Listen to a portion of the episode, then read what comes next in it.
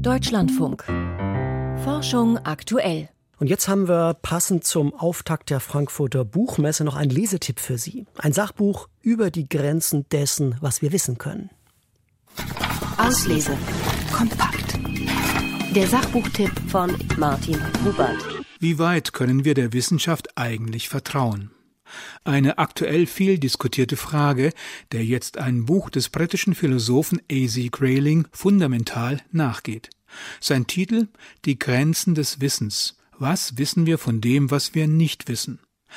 Grayling untersucht, warum die Wissenschaft nicht nur mehr Wissen, sondern auch immer mehr offene Fragen erzeugt. Er identifiziert zwölf Grundprobleme, die er mit einprägsamen Namen versieht, zum Beispiel das Hammerproblem. Nutzt man einen Hammer, sieht alles wie ein Nagel aus. Genauso beeinflussen auch die Instrumente der Wissenschaftler, was sie überhaupt sehen können. Oder das Nadellochproblem. Unsere Ausgangspunkte bei all unseren Forschungen sind die sehr begrenzten Daten, die uns aus unserer endlichen Perspektive wie durch ein Nadelloch einen Blick auf das Universum und in die Vergangenheit erlauben. Führen unsere Methoden uns durch das Nadelloch? Die Physik, konstatiert Grayling, hat die Perspektive unserer alltäglichen Wahrnehmungswelt längst verlassen. Die Quantenphysik überwindet sie in Richtung des ganz Kleinen, die Relativitätstheorie untergräbt unsere Vorstellungen von Raum und Zeit.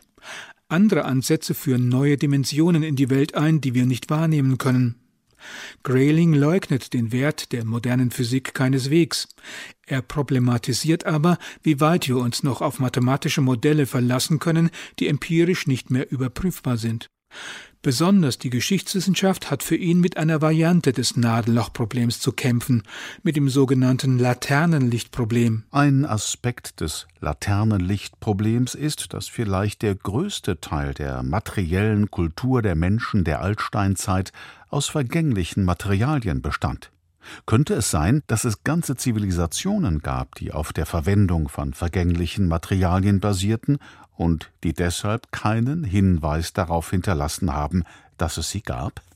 Das dritte Wissenschaftsgebiet, dem sich Grayling ausführlich widmet, ist die Neurowissenschaft. Hier interessiert er sich vor allem für die Frage, inwieweit sich Bewusstsein, Geist oder das Selbst aus der Arbeit von Hirnzellen ableiten lassen. Er hinterfragt eindringlich die Ansicht mancher Forscher, dass nicht der Mensch denke und handle, sondern das Gehirn. Wir wären dann hirngesteuerte Zombies. Und wenn es so sein sollte, was machen wir dann? Nichts? Graylings Buch präsentiert einen erstaunlich breiten und für Laien verständlichen Überblick über wesentliche Bereiche unseres Wissens und die Einfallstore des Nichtwissens. Der Autor plädiert für eine Wissenschaft, die sich dieser Fallen bewusst ist. Auslese. Kompakt.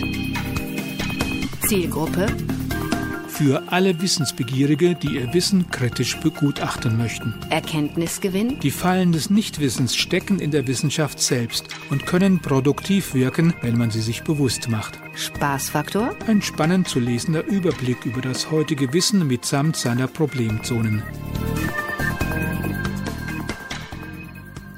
Unser Rezensent Martin Hubert empfiehlt die Grenzen des Wissens. Das Sachbuch von A.C. Grayling wurde von Jens Hagestedt aus dem Englischen übersetzt. Es ist im Hürzel Verlag erschienen, hat 445 Seiten und kostet 34 Euro.